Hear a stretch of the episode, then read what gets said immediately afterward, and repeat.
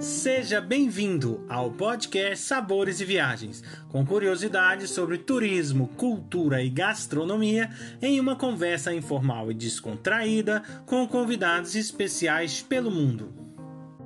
A apresentação deste podcast fica por conta de Victor Barros e Guilherme Boeste, diretores do Cooking em Portugal. Hoje temos aqui a nossa convidada Vanessa Noronha, ela mora em Viena, na Áustria. Ela também é brasileira e tem um trabalho muito interessante que ela desenvolve lá. Tudo bem, Vanessa? Oi, Guilherme, tudo bem? Olá, Vanessa, tudo bem? Tudo bem, Vitor. Prazer estar aqui com vocês. Fala um pouquinho sobre assim a sua vivência que te levou vir para a Europa. Bom, gente, é, eu sou sergipana, né? E também sou pedagoga. De formação, eu sou pedagoga. E quando vim morar aqui em Viena, eu me comecei com um projeto de português, do ensino da língua portuguesa para crianças, onde eu fundei a Associação Papagaio, que é a Sociedade Austro-Brasileira de Educação e Cultura Papagaio. E dentro dessas aulas de português que eu dava para as crianças, eu comecei a me deparar com um ponto muito incomum dentro das famílias, que era o distanciamento da nossa cultura. E eu fui inserindo aos poucos, dentro das aulas de português, é, ações culturais. Eu convidava, por exemplo, um capoeirista que já morava aqui para ir na nossa aula apresentar o que era capoeira, o que era o beribau. E a coisa foi tomando uma dimensão que os pais começaram a querer também assistir às aulas. E eu falei, gente, não pode, porque as crianças são vocês. Mas foram insistindo para que isso acontecesse. E daí veio a, a, a segunda o segundo projeto piloto da Associação Papagaio, que é o Festival Cultural do Brasil. Né? E esse festival já está chegando à oitava edição neste ano de 2020. Infelizmente, nesse momento, a gente está enfrentando essa pandemia, mas não desestimula. Até o momento, todo, tudo está sendo preparado para que isso aconteça fisicamente, mas se não for possível acontecer fisicamente, eu acredito que isso vai acontecer virtualmente com a presença das pessoas nos seus lares, mas a gente vai fazer. Então, isso, esse, é, esse processo para chegar até o festival foi através disso, foi a insistência das próprias famílias brasileiras. E depois o público austríaco foi chegando e hoje a gente realiza dentro do maior museu de antropologia de etnologia do mundo, que se chama Welt Museu, onde nós temos o ponto de memória do Brasil na Áustria, aqui, é, o museu tem uma sala fixa do Brasil, com um acervo com mais de 5 mil peças indígenas brasileiras, mas nessa sala não tem essas 5 mil peças expostas, mas tem uma amostra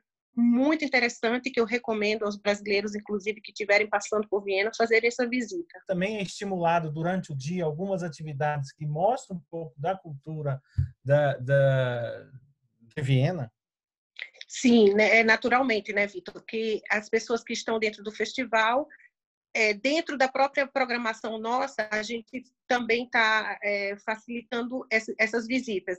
Inclusive o museu, os artistas que participam do, da nossa, da, das nossas ações, eles recebem a visita guiada no museu gratuitamente, né? Os artistas.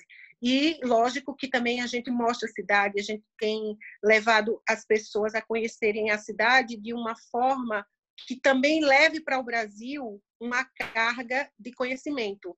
Então, de acordo com, com o, o, potencial do artista que vem aqui, a gente facilita. Ou a Universidade de Música, por exemplo, eles fazem uma visita, conhece um professor, tá?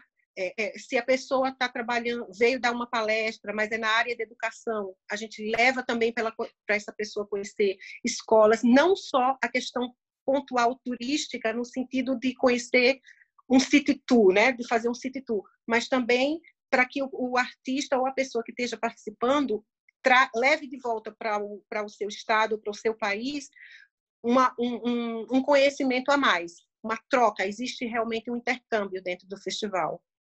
Viena, né, a capital da Áustria, é uma cidade que eu gosto muito, tive a oportunidade de ir algumas vezes. É uma cidade realmente que é extremamente cultural, né? Uma cidade que tem as manifestações artísticas bastante presentes, como é o caso é, da música clássica, é, é, os palácios, é, ou seja, o, o núcleo histórico de Viena é belíssimo, né? Realmente é uma Europa bastante clássica no sentido das artes, né? E eu acho que essa junção com o seu trabalho deve fazer uma combinação é fabulosa, enriquecedora. Eu acho que para os artistas brasileiros poderem ter acesso a essa cultura, as entidades locais também é, dão apoio, é, digamos, valorizam essa iniciativa.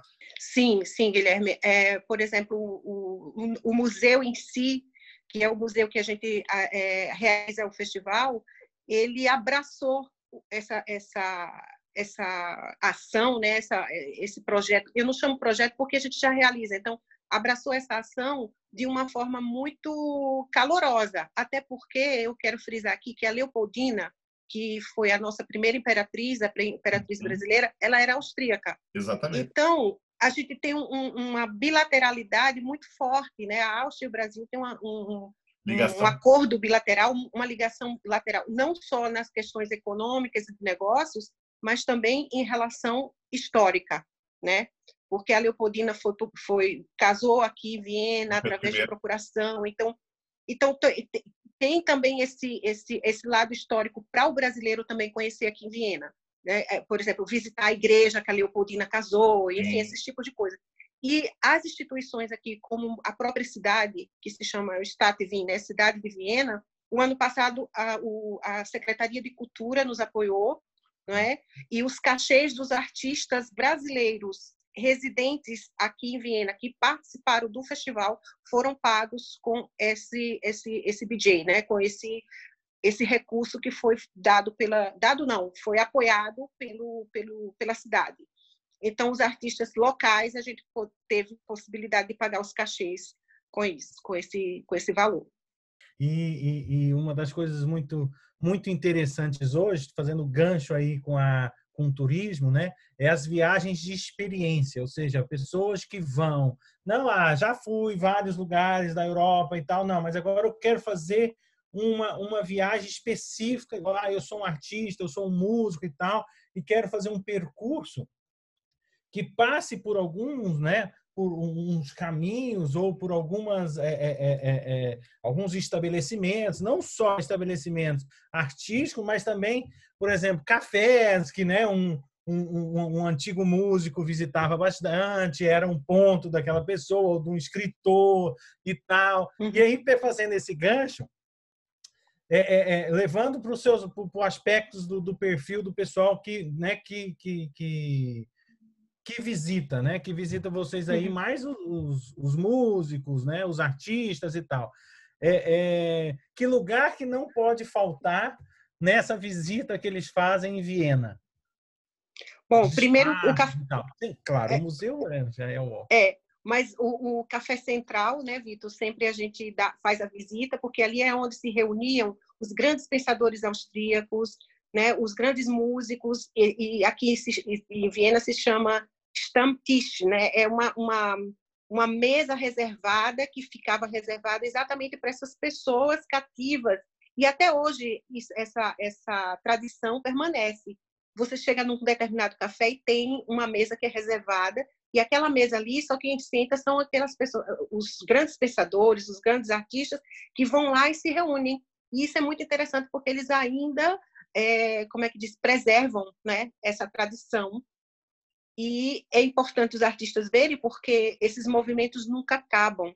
E o artista brasileiro ele precisa entender que quando a arte está organizada nos grandes movimentos, ela tem força e ela consegue realmente mostrar, ser produtiva e, e ser reconhecida e trazer benefícios para aquele coletivo que está trabalhando em conjunto.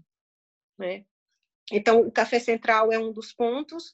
Um dos grandes pontos também que eu não deixo de levá-los é, é, a igreja de Santo Agostinho, que foi onde a Leopoldina casou, né? E tem muita coisa aqui. A Academia de Belas Artes tem uma, uma, uma coleção incrível que nunca foi mostrada, inclusive, nunca foi colocada a público, de, de aquarelas que foram pintadas do cotidiano do Brasil e que foi da época da expedição né, da, da, da, Leopoldina, das expedições austríacas. Então, tem muitos pontos turísticos aqui que eles ficam encantados, coisas brasileiras que eles se deparam aqui também, que eles ficam, nossa, mas por que, que isso aqui existe, né, do Brasil? Porque muita gente não conhece esse, esse, esse vínculo histórico com o Brasil. O parlamento é outro lugar muito importante também, que eles, eles ficam encantados quando entram. Bom, Viena é, é indescritível, posso falar para você. Sem dúvida. Tem também aquele café, eu acho que é o é, Lantman, que o Freud é, utilizava, que é lindíssimo Isso, que também. Fica, fica quase na esquina da, da universidade. Isso, né? e, tem, e é de vidro, assim, né? É panorâmico, né? Você estando lá, você vê assim a, aquela grande avenida que está em frente. A Ring, é, a, que se chama Ring, a Ringstrasse. Exatamente. Então, são lugares fantásticos. A, a própria universidade também, Guilherme, a Sim. gente leva para eles conhecerem, porque é, são portas abertas, a pessoa entra, eles podem ver os alunos na sala de aula. Então, é, tem muitas coisas que a gente pode fazer aqui. Então, entrando um pouquinho nesse assunto da gastronomia é, da Áustria, é, nós sabemos que tem muita influência alemã, né? Então, que tem uma das melhores salsichas, né?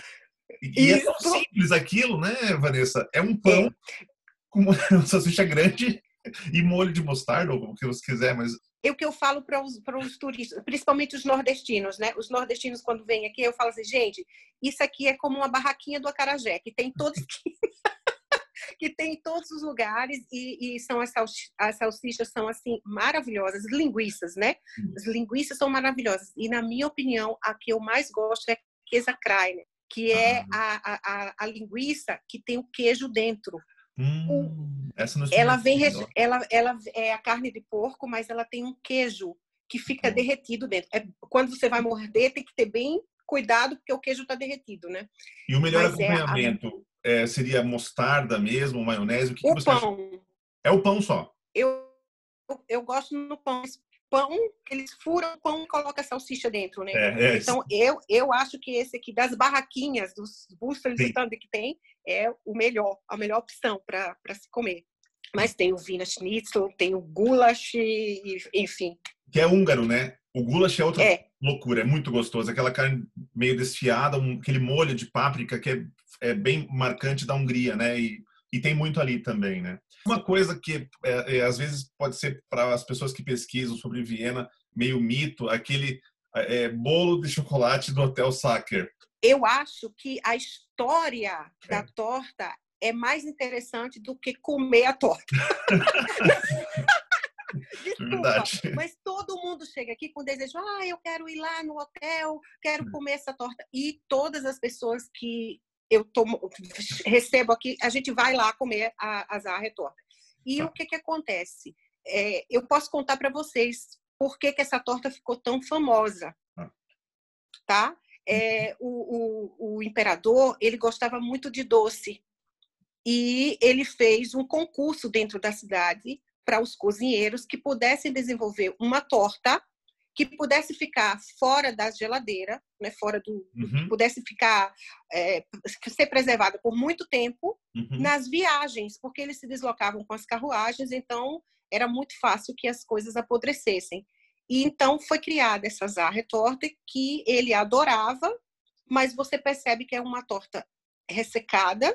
Uhum. A, a, original, ela não é como o nosso a nossa torta no Brasil, que ela é molhadinha, gostosa, Isso. né? Que se você vê... de brigadeiro, né? Não. Aquilo Isso, é chocolate, não, mas, não... É, olha, tem damasco ali dentro? O que, que tem? É, porque é bem sequinho mesmo. É, é, o recheio de damasco e aquela é cobertura grossa de chocolate, chocolate, né? Que eles puseram ali, que, é, que aquilo tem tanto açúcar que é o que preserva a torta dentro. E eles colocam dentro de uma caixa de madeira, que era a maneira tradicional de, de uhum. se de transportar né, os alimentos naquela época. E é por isso que a torta ficou tão famosa, porque o imperador, né, na, uhum. na verdade, quem gostava dessa torta e que foi o, o, o, a receita que foi dali, do primeiro cozinheiro saiu dali, Sim. e isso não, não é passado. Existem tortas uhum. em todos os lugares, você vai comer essa torta, mas a original é lá naquele hotel, uhum. que formam filas quilométricas para comer. É uma coisa que todo mundo faz quando vem a Viena.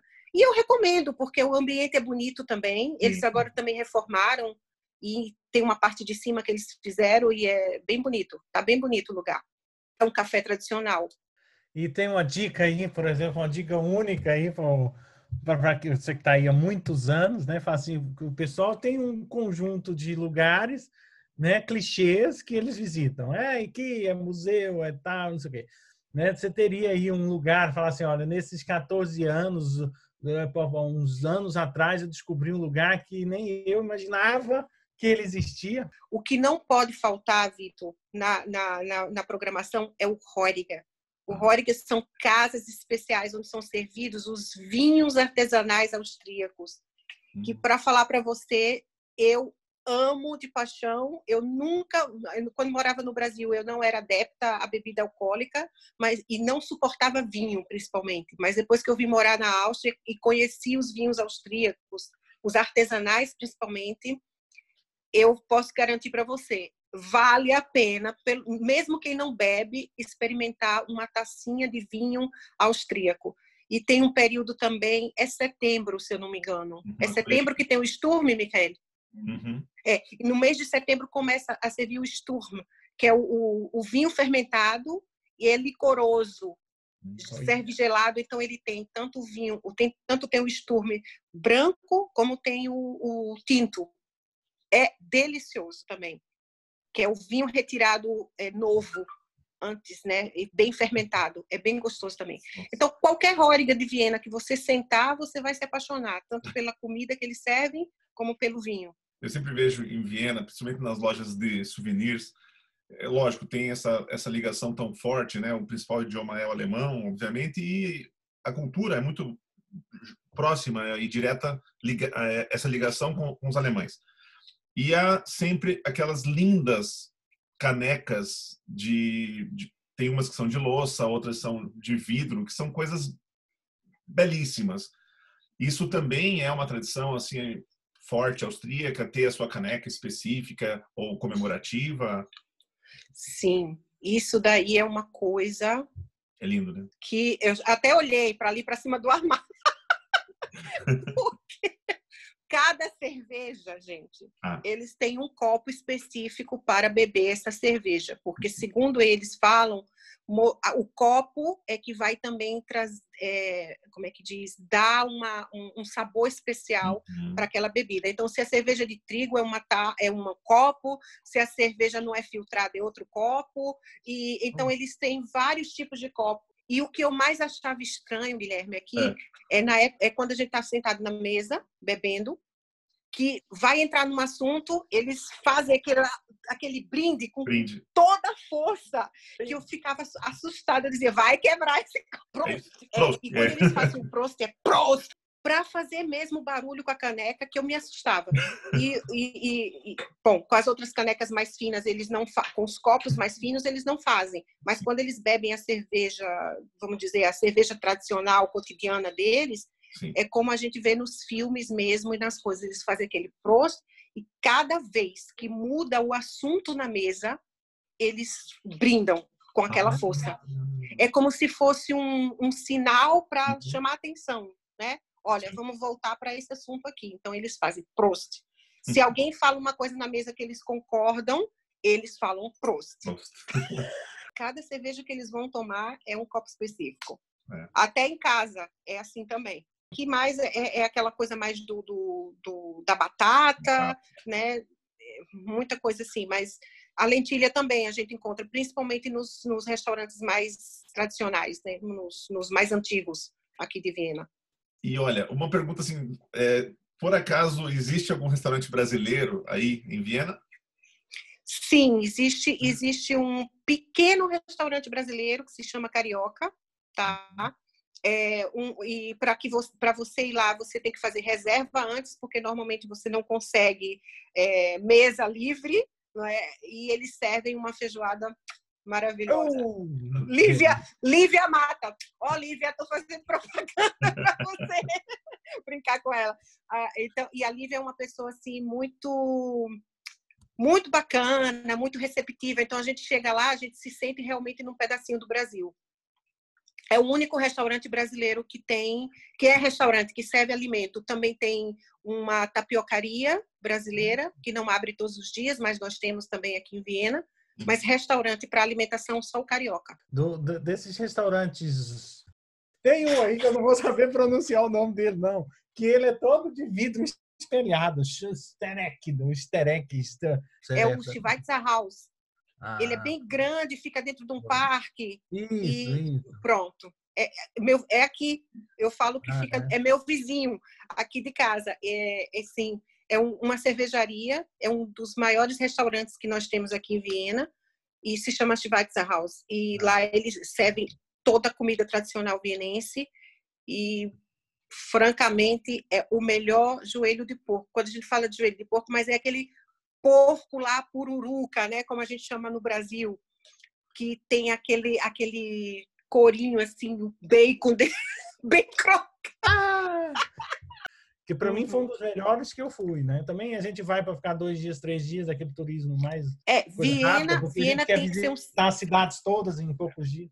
É impossível. É, Viena, Vitor, tem que ser uns cinco dias para você ver os lugares, é, saborear realmente a culinária e conhecer a cidade da maneira que ela precisa ser conhecida. Cinco dias para turismo. É bem bacana. E aquela caverna de gelo, você já foi? Eu nunca fui. Vou de vontade de ir. E é isso, nunca né? fui. Nunca... eu nunca fui, não, Vitor. Vamos, nós dois, quando você vier. Diz que é muito linda a caverna. Eu nunca fui, nunca fui não, ah, nessa caverna. Já fui em outra caverna aqui, é, pra, mas uhum. levando turista também. Levando turista não, conhecidos, né? Que, que vêm aqui a Viena e querem conhecer a cidade. Então, já fui em alguns lugares, algumas cavernas aqui com eles porque eles tinham interesse de conhecer, mas essa de gelo nunca fui não, Vitor. Pois é, eu, eles falam que andam muito, por isso que eu ainda tenho, eu fico é. com as restrições para ir. Muito obrigado pela tua participação nessa nossa conversa, por com certeza, quem não conhece Viena, depois dessa conversa vai se interessar muito mais em conhecer. Falamos de algumas comidas bem típicas, bacana ter essa eh, a cultura brasileira também é valorizada lá. Então muito obrigado pela tua participação. Obrigada a vocês e eu vou esperar o Cook em Portugal aqui em Viena para a gente trocar experiências, tá? Muito obrigado, Vanessa Noronha, por nos contar alguns dos segredos gastronômicos, turísticos e culturais de Viena. Não vejo a hora de poder lhe fazer uma visita. Convido a todos para o nosso próximo podcast Sabores e Viagens, com a presença do Arthur Carvalho, da Quinta da Cancela, que vai nos falar sobre os seus vinhos e as suas instalações preparadas para quem busca conforto e qualidade no norte de Portugal. Acompanhe também todas as novidades que vêm por aí. Basta digitar Cooking Portugal nos canais do Instagram, Facebook e YouTube. Esperamos vocês!